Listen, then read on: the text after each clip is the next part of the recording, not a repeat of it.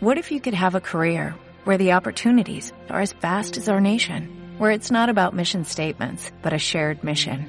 At U.S. Customs and Border Protection, we go beyond to protect more than borders, from ship to shore, air to ground, cities to local communities. CBP agents and officers are keeping people safe.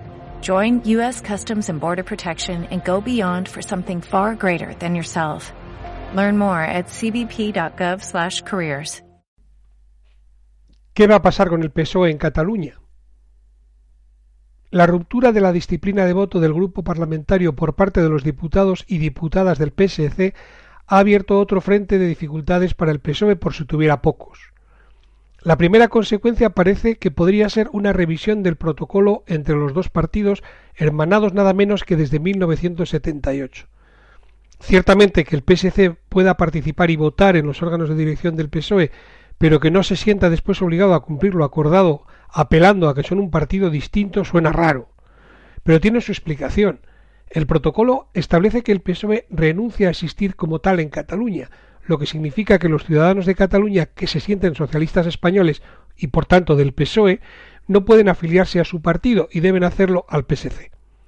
Sus fichas de militantes no están en Ferraz, pero sin duda esas personas existen. Por tanto, que el PSC tenga derecho a votar en los órganos federales del PSOE no es más que el normal reconocimiento a la representación de todos los ciudadanos que viviendo en Cataluña son socialistas. Es por eso que si se abre ahora el protocolo no va a resultar tan fácil acotar el ajuste a que simplemente el PSC deje de tener representación en los órganos del PSOE y que la cosa quede ahí. No va a ser fácil porque muchos de los militantes del PSC, que lo son porque no se les permite ser afiliados catalanes del PSOE, podrán levantarse inmediatamente para reclamar su voz en Ferraz, como le correspondería si viviesen en cualquier otra parte de España, y con razón.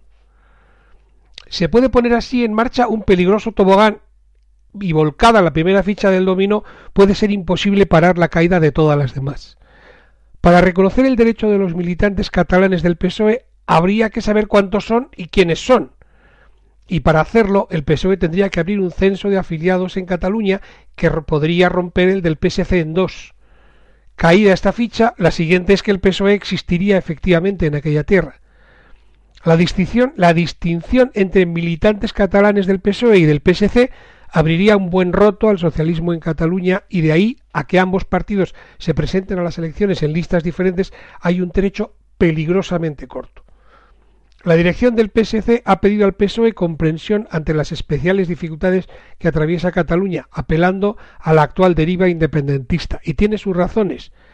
Pero otros socialistas creen, por el contrario, que nada aclararía tanto el panorama como un movimiento nítido que establezca dónde está cada cual en esta grave polémica.